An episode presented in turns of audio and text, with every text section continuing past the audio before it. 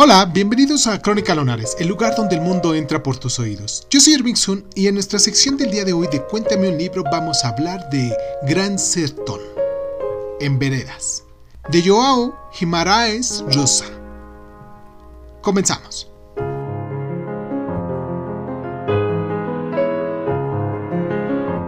Mientras practicaba la medicina en el estado brasileño de Minas Gerais, para convertirse más tarde en diplomático y político, Guimaraes Rosa recibió la dura realidad de los habitantes de aquel inmenso territorio. Mientras Reobaldo, el protagonista de esta novela, narra su vida, el lector se transforma en oyente y espectador del ritmo del sertón los personajes de esta novela forman un tapiz de relaciones humanas y las experiencias, tanto individuales como colectivas, se examinan con cierto lirismo.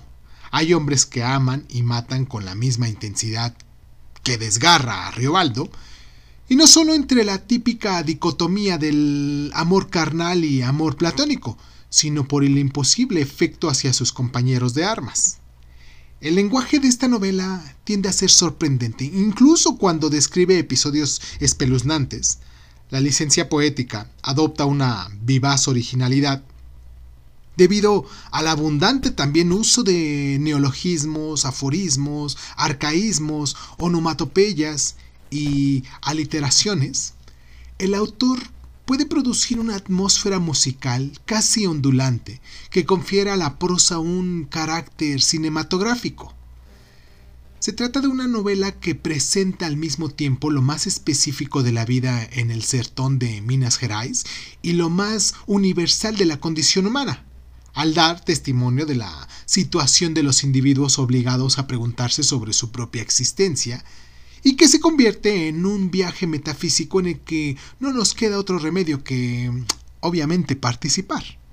Si ya leíste esta novela, me gustaría mucho que nos dejaras los comentarios para todos esos lunares que nos acompañan constantemente y que buscan una recomendación que nos dijeras tus impresiones, obviamente, a lo mejor sin, sin, sin, sin contar spoilers, pero lo que tú sentiste, lo que tú observaste, lo que tú viste y cuáles son tus pasajes más trascendentes de esta novela.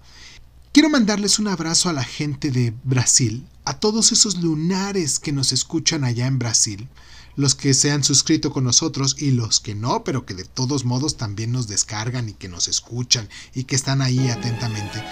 A todos ellos quiero mandarles un abrazo y pues esto fue Crónica Lunares, yo soy Irving Sun y pues nos escuchamos la próxima, ¿vale?